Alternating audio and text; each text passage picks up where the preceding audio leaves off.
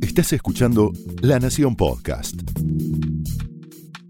A continuación, el exitoso ciclo de entrevistas de La Nación Más. Ahora también para escuchar. Esto es Conversaciones. En esta edición de Conversaciones, Yamila Trautman entrevista a Emanuel Ortega. Está Emanuel Ortega en estas conversaciones en La Nación. Muchas gracias por venir, Emanuel. A vos. Estás ahora con un nuevo proyecto, Amigos Raros. Eh, ¿Qué es Amigos Raros? Y bueno, ¿cómo hizo eh, para que suene el tema en la novela 100 días para enamorarse? Amigos Raros es el, es el resultado de, de una necesidad imperiosa de, de escribir y, y, crear música nueva. Eh, y de hace un tiempo esta parte me aboqué mucho a, a escribir, a componer. Uh -huh. Me encerré en un pequeño estudio que tengo en mi casa, que, que fui armando en, en, estos últimos años y, y me aventuré a escribir, eh, tal vez con la, con la diferencia respecto a otras oportunidades que en esta ocasión sabía que estas canciones no las iba a cantar yo, es como que ya de entrada me mentalicé así. Obviamente no sabía cuál iba a ser la finalidad uh -huh. realmente eh, de las canciones, pero me propuse escribir canciones eh, quitando a, quitándome a mí de la ecuación como intérprete. ¿Y por qué necesitaste hacer eso? No sé, no sé, pero me hizo muy bien hacerlo -huh. porque me, me, despojó mucho a la hora de, de escribir. Eh, a veces uno no se da cuenta y se, se autocondiciona uh por parámetros y, y cosas que, que, te autoimpones, eh, sabiendo que, que, es, que, esas canciones van a terminar en tu voz, eso no deja de ser un condicionante, inconsciente creo, sí. eh, pero condicionante al fin. Y el haberme propuesto esto me, me, liberó, me, me liberó, liberó, mucho, sentí que empezaban a fluir las cosas desde otro lugar, que las canciones empezaban a tener otro enfoque, uh -huh. eh, la temática eh, los acordes, todo. De todas maneras, eh, obviamente siento que no escribo igual que hace cinco años, diez años atrás uh -huh. o tres años atrás. Entonces la, creo que las canciones este, siempre van mutando. Eh, pero en este caso particular tenía ese valor agregado que yo sabía o intuía que no las iba a cantar yo. Bien. ¿Y ahí empezaste una búsqueda de una voz femenina? sí, ahí en realidad eh, yo todavía no sabía que esto iba a terminar en lo que es hoy Amigos Raros. Uh -huh. eh, pensé que tal vez eran canciones que iban a cantar otros intérpretes y que yo no iba a tener ninguna involucración. Más eh, que como autor. Más que como autor, tal vez como productor. Uh -huh. Pero no ser parte del, del, del, proyecto de la manera que, que lo soy con Amigos Raros. Esto también estuvo acompañado, sí, de, de un deseo grande de empezar a producir. Eh, me di cuenta que el terreno del estudio y ese ámbito ese con el, es con el que más cómodo me siento, es la instancia en la que, sí, con la que más me relaciono y con la que más eh, me llevo bien de todas las instancias que tiene bien. esto. ¿no? no tanto el posterior, digamos, el, el, después de las canciones, sino más claro, sí, el sí. antes. Sí, es el momento con el que mejor me llevo de, uh -huh. de lo que es esto, eh, este trabajo, por así decirlo. Bien y, y cómo llegaste a Delfina Campos? Bueno, cuando empezó, sí, ya a, cuando, cuando me empiezo a preguntar qué voy a hacer con estas canciones eh, y empieza como a gestarse esta cosa medio conceptual que es Amigos Raros, eh, empecé a buscar una voz femenina. ¿Ya existía como concepto el Amigos Raros antes de ella? Cuando, sí, sí, existía. Uh -huh. Existía ¿Y, y, ¿Y por qué era Amigos Raros? ¿Por qué? ¿Por qué era Amigos Raros? Mira, yo eh, si tengo que hacer memoria hasta acá, eh, mis experiencias con la gente que menos vínculo o menos cosas supuestamente tenía en común son las personas que me dejaron las mejores vivencias o enseñanzas o anécdotas o, o momentos. Como mm. que me mm. nutro mucho más de la gente con la que tal vez en principio tengo menos empatía o, o menos puntos de encuentro que con aquellos que sé qué esperar sí. de ellos, ¿no? ¿Qué es lo que me van a devolver? ¿Y tienes un ejemplo en concreto? No, no hay uno. Uh -huh. eh, pero de chico, por ejemplo, siempre tuve amigos o amigas más grandes que yo. Siempre me relacionaba con gente más Mm. grande o gente que no tuviera mucho que ver con mi forma de ser. Em, y siempre de ahí salían cosas interesantes y, y esta búsqueda que yo empecé de una voz femenina intuía que eh, iba a implicar algo de eso, ¿no? Esta incógnita o esta incertidumbre de decir yo quiero encontrar una voz que interprete estas canciones y que ensamble bien en todo sentido con este proyecto. No, no iba a ser fácil, eh, era un desafío bastante, bastante grande, em, pero me imaginaba que se iba a dar cierta, cierta particularidad en la relación. A Delfina, por ejemplo, no la conocía. La escuché cantar, enseguida me atrajo su voz, me gustó su impronta, este, su manera de decir, de, de interpretar, el color de su voz. Y después me, me tocó conocerla. Este, Era una amiga rara en algún punto. era, sí, era, era, era una incógnita para mí. Eh, es, de por sí es raro eh, embarcarte en un, en un proyecto con alguien que no conoces. Claro. Eh, Que ahora generalmente se hace por esto de poder laburar a distancia, ¿no? Bueno, de hecho nosotros empezamos a trabajar a distancia durante los primeros meses y este, intercambiábamos cosas, yo le mandaba las canciones, ella me daba su opinión, eh, me decía con cuál se sentía más cómoda, etcétera, Eh, me sugería cosas, em, porque como te decía al principio, esto ya venía andando, ¿no? Se Claro. venía gestando. Eh, pero bueno, llegó el momento donde entramos al estudio juntos y por suerte Congeniaron. ahí sí hubo buena, hubo buen feeling, una, una buena química, un buen entendimiento. Pero Amigos Raros en sí no, no, no la tiene a ella como una pieza estable. Claro. O sea, Es por un- ahora es un EP. Es un EP y es un proyecto colaborativo. Bien. Eh, grabé tres canciones con, con ella eh, en este EP. Tal vez hagamos más, tal vez eh, aparezca un- aparezca- aparezcan un par de canciones más que grabemos juntos, o tal vez no, pero la idea es que puedan entrar y salir voces femeninas Bien. de lo que es Amigos Raros. ¿no? Siempre femeninas. En principio sí, en principio sí. Este, y mi, mi participación es como autor y como productor. En una de las canciones sí canto, en Sí. una de las tres. Este, pero ella más que nada en estas tres es la, es la voz Y principal. la que más se está escuchando, que es A Punto, la, Sí. la novela 100 días para enamorarse, eh, bueno, explotó en reproducciones y, y se escucha realmente más allá de la novela. ¿Cómo, cómo fue la historia de ese tema? Em, me llamaron un día, me dijeron que estaban empezando a, a producir un programa eh, nuevo, una ficción nueva. Em, y me dijeron que estaban buscando la música, una banda de sonido y me contaron de qué trataba el programa. Y habían llamado a, a otros autores, a, ot- a otros artistas. Digamos, no porque tu hermano esté detrás, te llamaron. no, no, no. De hecho, no sé cuántos programas ya habrá hecho mi hermano y no. Claro, y no participaste. No, no. Eh, no, pero bueno, no sé por qué se les ocurrió que tal vez para esto este, algo de lo que yo estaba haciendo podía, podía funcionar. Eh, acabamos de terminar de grabar el EP eh, y cuando me contaron de qué trataba el programa se me ocurrió que tal vez a punto podía ensamblar bien en, en la historia eh, y así fue. Pero no, no, no, no la escribí para el programa. Claro, No, fue casual, digamos, o, o Sí, coincidencia también de tiempos. Sí, sí, creo que de- después cambié una sola frase Mm, con la canción ya grabada y todo. le, le cambié una sola frase de la, de la letra para que tuviera todavía un poco más que ver con, con la trama ¿no? de, de la ficción. Pero, pero la canción ya existía. ¿Y te esperabas esta repercusión?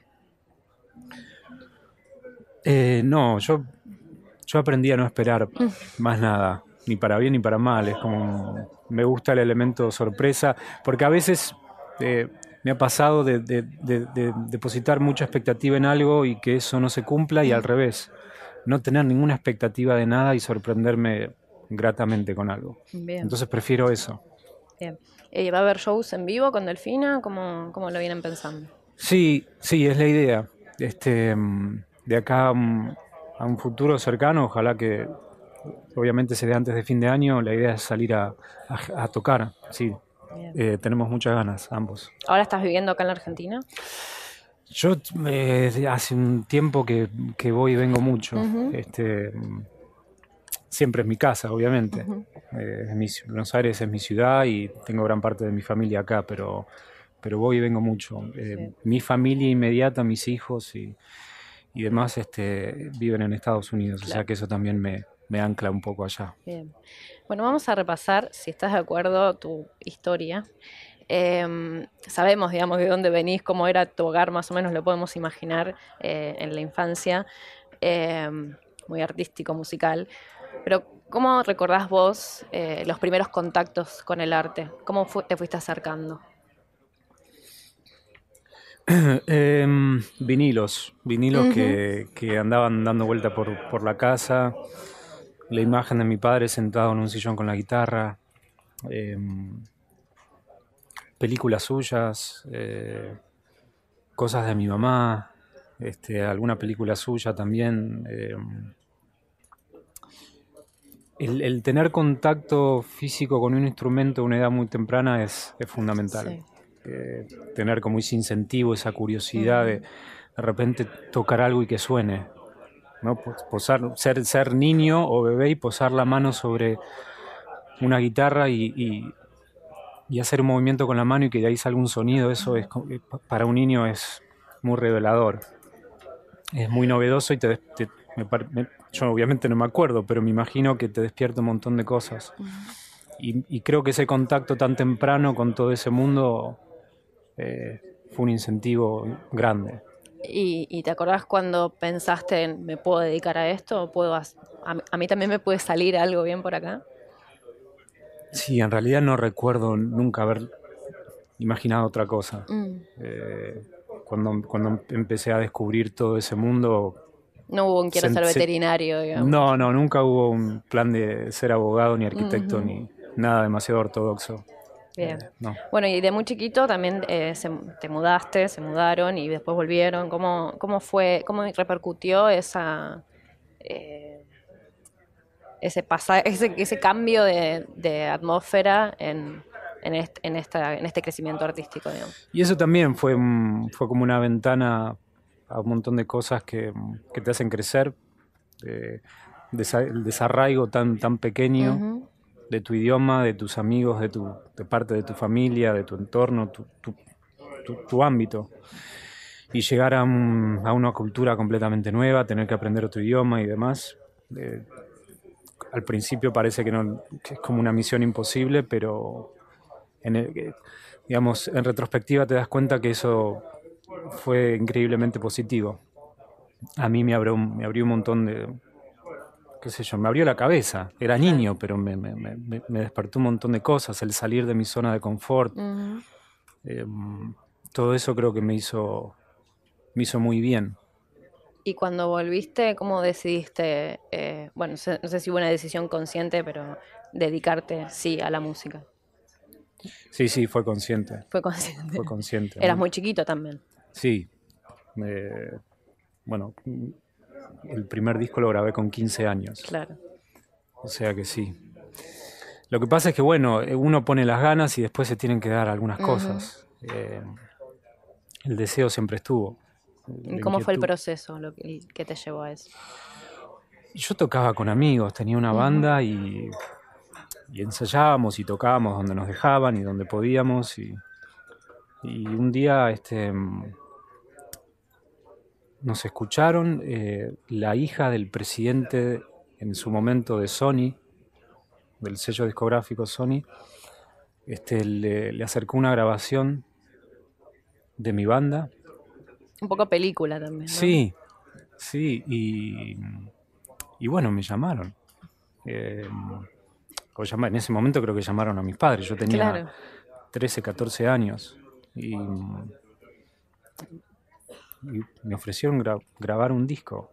Eh, yo obviamente no lo podía creer porque encima era, lo que voy a decir, tal vez no es, la, no es, la no es el mejor este la mejor influencia para los chicos que están en la escuela, pero para mí era la, el, exit sign, ¿no? el, cartel de salida de, la escuela, que fue un momento donde yo no la pasé bien.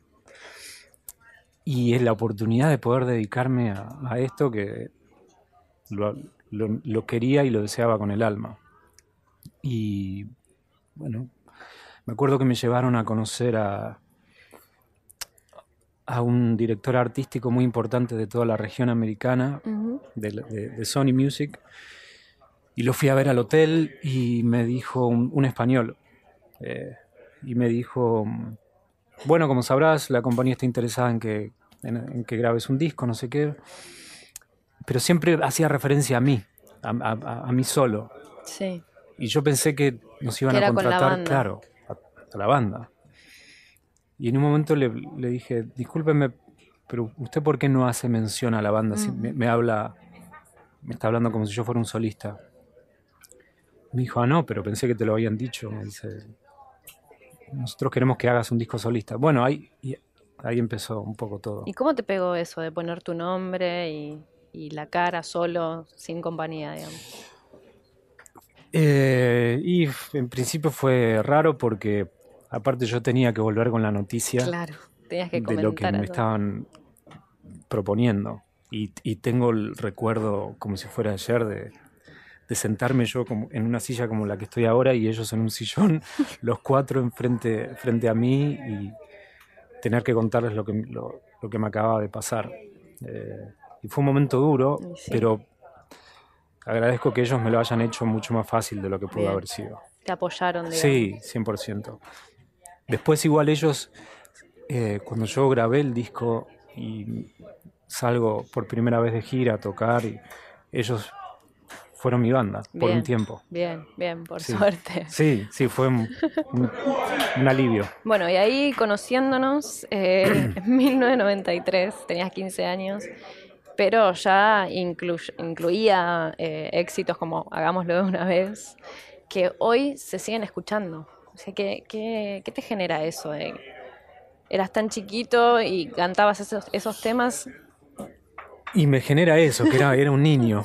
Em, para mí fue casi en otra vida eso. Sí. Eh, aparte, bueno, yo en ese momento obviamente eh, no, creo que no estaba no estaba desarrollado como autor, yo todavía no escribía, tenía algún que otro intento o chispazo por escribir alguna canción, pero no sentía que estaba haciendo algo propio todavía. Eran todas canciones de otros autores y em, era todo muy nuevo. Eh, y fue, fue un shock bastante grande para mí. El salir de gira también, eh, enfrentarte al público así masivo. Sí, fue, fue, fue eso, fue como un cimbronazo, porque se dio bastante, bastante rápido todo. Eh, salió el disco y, la reacción afortunadamente fue lo que fue y a los 15 años absorber todo eso, digerirlo es, bastante difícil. ¿Y tus padres cómo te acompañaron?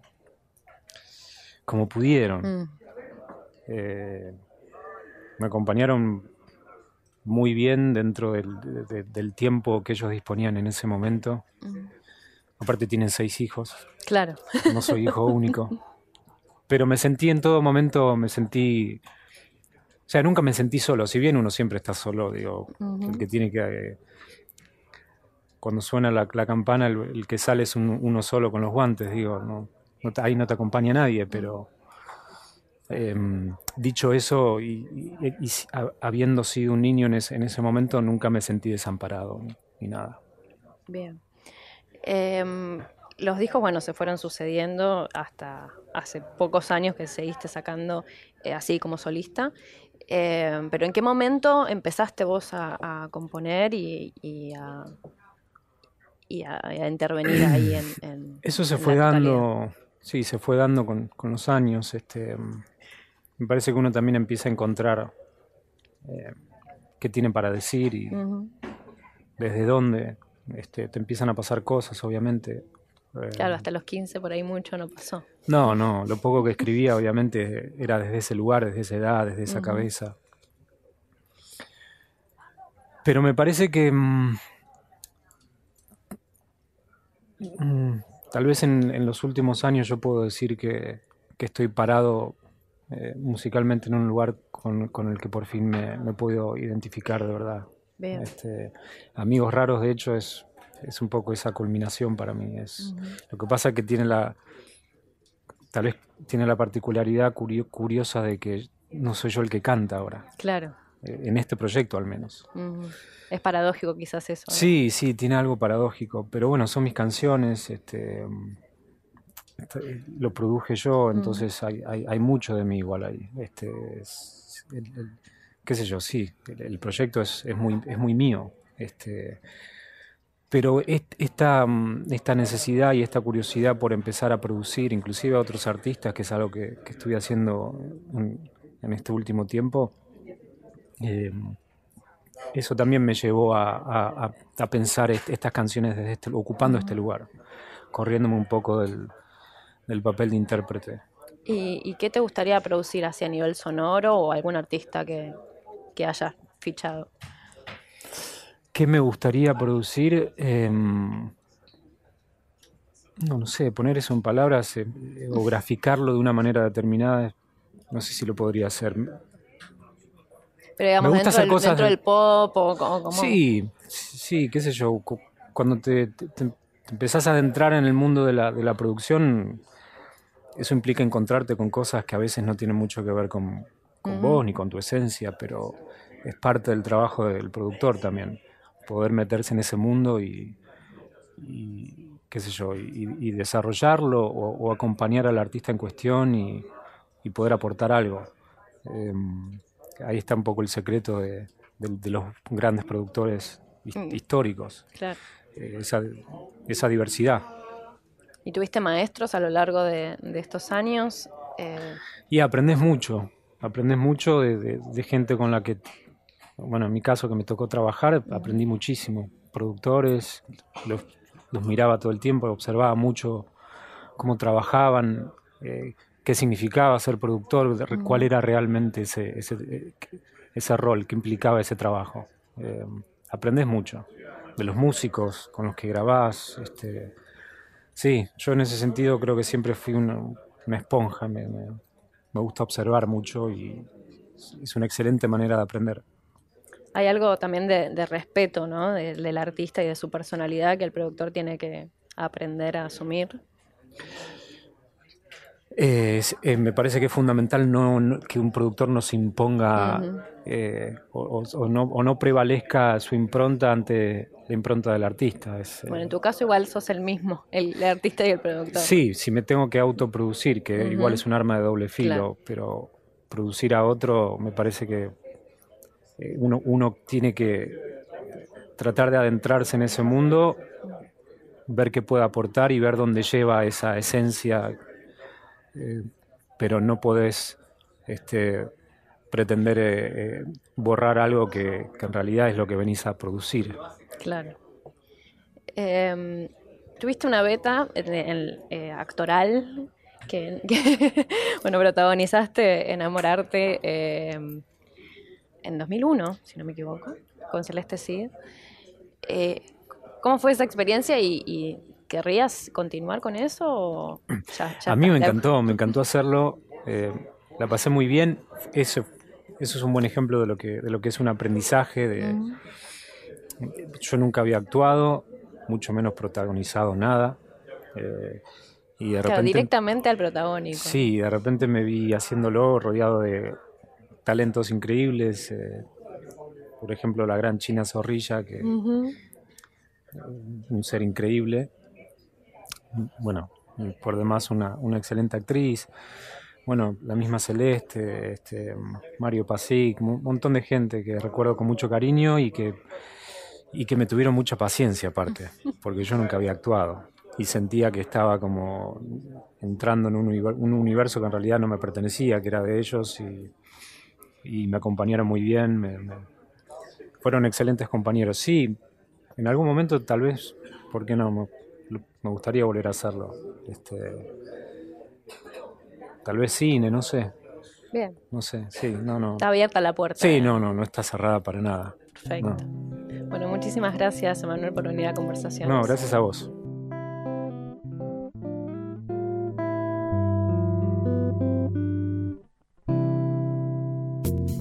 Esto fue Conversaciones, un podcast exclusivo de la Nación. Escucha todos los programas de La Nación Podcast en www.lanacion.com.ar. Suscríbete para no perderte ningún episodio. Estamos en Spotify, Apple Podcast, Google Podcast y en tu reproductor de podcast favorito. Seguí escuchando La Nación Podcast.